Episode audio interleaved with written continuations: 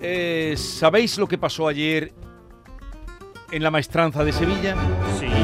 ¿Qué sabes tú? Mm, un chaval de. Un chaval salió, mm, triunfó, ¿no? Y algo más, cortó el rabo, creo, ¿no? El rabo, de hecho. Las dos orejas, el rabo, Rabo. ¿tú qué sabes? No sé, lo que tú me has contado esta mañana, que venías entusiasmado, venías toreando, como cuando sale la gente de la maestranza Se toreando. llama Marco Pérez. Tiene 15 años.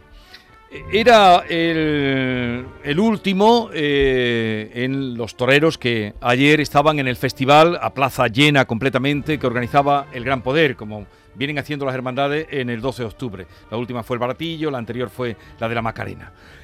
Y bueno, la tarde había ido para acá, para allá, hasta que salió este chico y se fue, se fue a abrir la puerta, eh, el, el- pues el jefe de, de la puerta de chiqueros. Y tuvieron que gritar, no, no. Y entonces vimos que cruzaba toda la plaza y este joven iba, bueno, joven, 15 años, a ponerse a puerta gallola.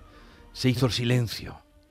Y allí recibió al toro y de ahí hasta el final ya no paró de enmudecer la plaza en unos momentos y en otra arriarla hacia arriba con todo el grito de torero, torero y todo lo propio de la transmisión que hay cuando el arte llega a los ruedos. Marco Pérez, buenos días. Hola, buenos días. ¿Qué tal estás? ¿Cómo has dormido? Bien, muy bien, un placer estar en vuestro programa. Y pues eh, casi no he podido dormir por, por las sensaciones tan bonitas que, que viví ayer. Pero ayer cuando la plaza entera te gritaba torero, tú no habías toreado, conocías la plaza de toros de Sevilla, la maestranza. Sí, había estado anteriormente de pequeño, De pequeño. pero, pero nunca había toreado en ella. Pero vamos a ver, cuando tú decides irte a Portagayola, ¿eso lo tenías pensado o, o fue en el momento? Pues más o menos, pero bueno, las, las emociones del momento y el saber que había que, que salir a darlo todo, pues fue lo que, lo que me llevó a, a irme a Puerta Gallola. Pero vamos a ver, ¿tú dónde has aprendido a torear? Pues eh, en la escuela taurina de Salamanca y también junto, junto a mi padre. Porque ¿Tu padre era aficionado o llegó a...? a Y, y también, y también, perdón, y con mi maestro Juan Bautista, Pero es tú- mi apoderado. ¿Tu padre llegó a ser torero o no? Mi padre fue novillero con picadores y luego se hizo banderillero y tras un percance se tuvo que retirar. Y, y tú tienes 15 años, ¿cuándo vas a tomar la alternativa?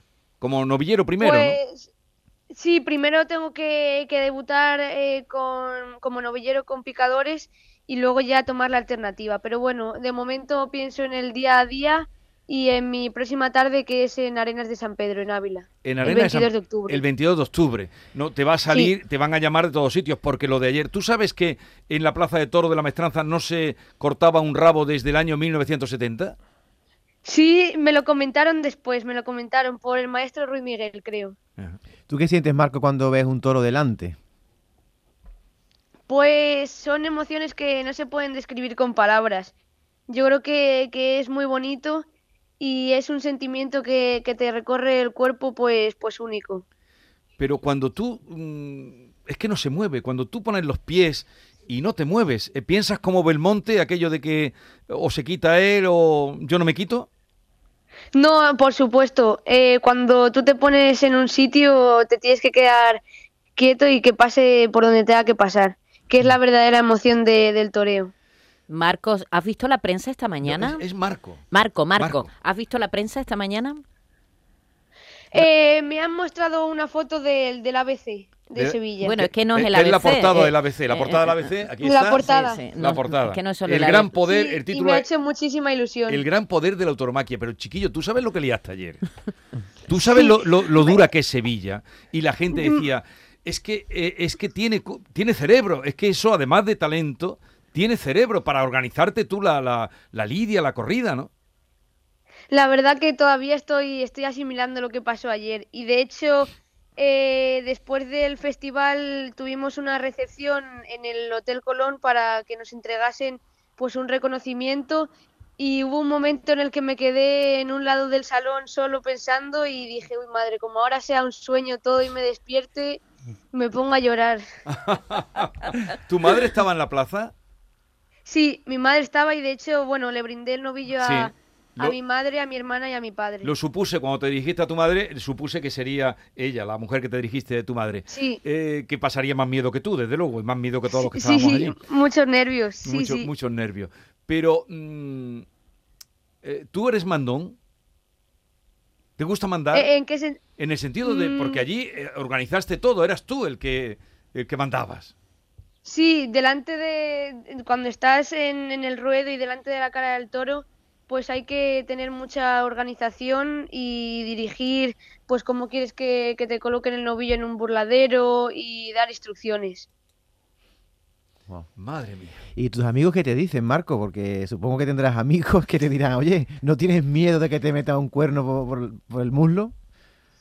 Mis amigos del, del colegio, pues la verdad que me apoyan mucho y estoy, estoy muy contento con ellos y pues me muestran siempre, pues me dan la enhorabuena después de, de cada, de cada festival que toreo y cuando llego a clase, pues me preguntan eh, que qué tal lo he hecho, que si no paso miedo y que cómo han sido mis sensaciones delante de la cara del toro. Y yo creo que también se sienten pues un poco orgullosos de tener un amigo torero. Sí. Eh, estás en la ESO, ¿no? Me imagino, ¿no? En secundaria. Perdón, Estás en secundaria, me imagino, ¿no? en cuarto de la ESO. En cuarto Sí. de la ESO. Eh, ¿Tienes pensado eh, continuar con los estudios superiores, carrera, aparte de compaginarlo con el toreo, claro? Sí, sí, y me gustaría estudiar también pues una carrera. Eh, ¿Cuál? ¿Tienes pensado ya más o menos? Eh, medicina o enfermería me gustaría. Te Bien, viene- te bien. ¿En qué, ¿Cuál es tu torero? Tu torero favorito. De ¿En qué- referencia. ¿En quién te has fijado tú siempre?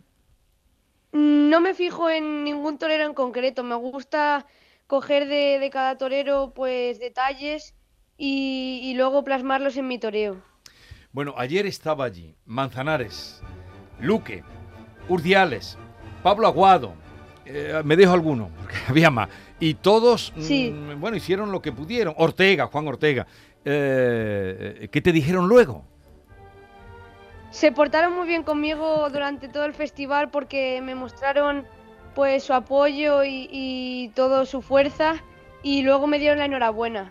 Pero es que ayer los, y los la pusiste, verdad que le estoy muy agradecido porque me han tratado con mucho cariño. los pusiste contra la pared ayer, ¿eh? Sí, bueno, Sí, todavía sí. me queda mucho para Sí, ser como ellos.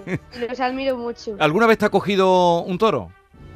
Sí, bastantes veces en el campo, pero son cosas que van con la profesión. Señoras y señores, acaban ustedes de oír al Joselito de este tiempo. Era lo que se decía en la plaza ayer. Al Belmonte del siglo XXI. Mucha suerte y ya te seguiremos la pista. Y no te van a faltar de luego tardes para torear después de lo que hiciste ayer. Marco, Muchas, muchas gracias a vosotros por invitarme al programa y a todos los oyentes y las personas que, que me han mostrado su enhorabuena durante estos días y todo su apoyo, Bueno. que les estoy muy agradecido. un abrazo, mucha suerte, Marco. Un abrazo, Adiós. muchas gracias a vosotros. Pues esto es así, ya más no cabe eh, en el día de hoy, ¿no? Más no cabe. Más no mañana día- más. Mañana más. Adiós.